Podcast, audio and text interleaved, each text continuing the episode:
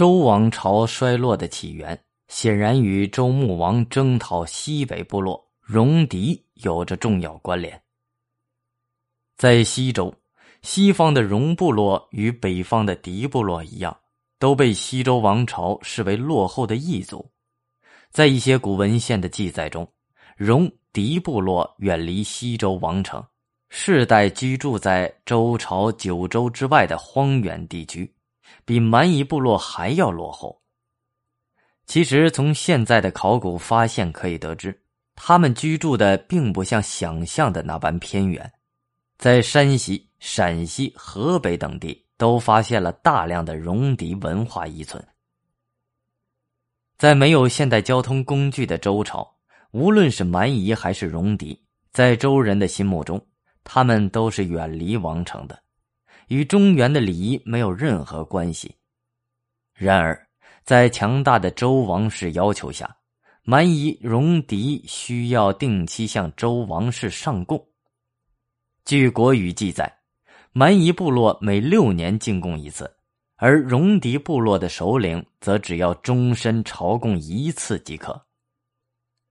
在周公治理作乐，并建立一套完整的分封宗法制度之后，周朝真正成为礼仪之邦，物富民丰，文化昌明，受到许多边缘少数民族的羡慕和尊崇。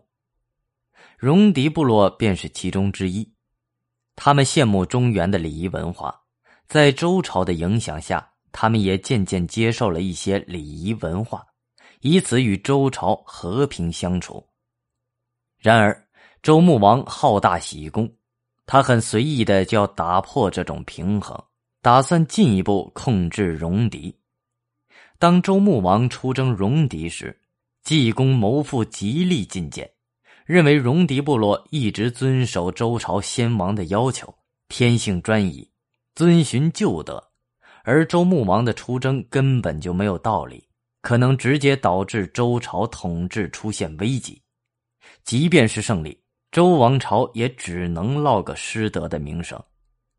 周穆王不听劝谏，率大军出征。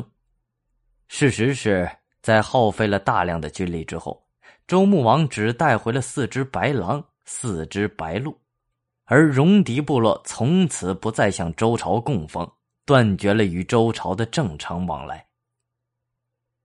周穆王的统治在古书的评价里就是荒服不治。所谓荒服，就是臣服于周朝周边这些少数民族。周穆王西征之后，戎狄部落反而更加强大，反过来不断的侵扰周朝。出现了戎狄交亲、暴虐中国的局面，周人深以为苦。周穆王死后，依次继位的是共王、义王、孝王、夷王，他们被称为中期四王。中期四王仅能守城，周王朝的对外政策由主动进攻变为以防御为主。更要命的是，随时间推移。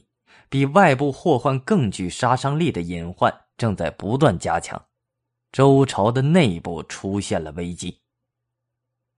西周王朝本来对各诸侯国国内的一些政治问题管得很多，超过人们想象，比如说继承权等这些问题都要管。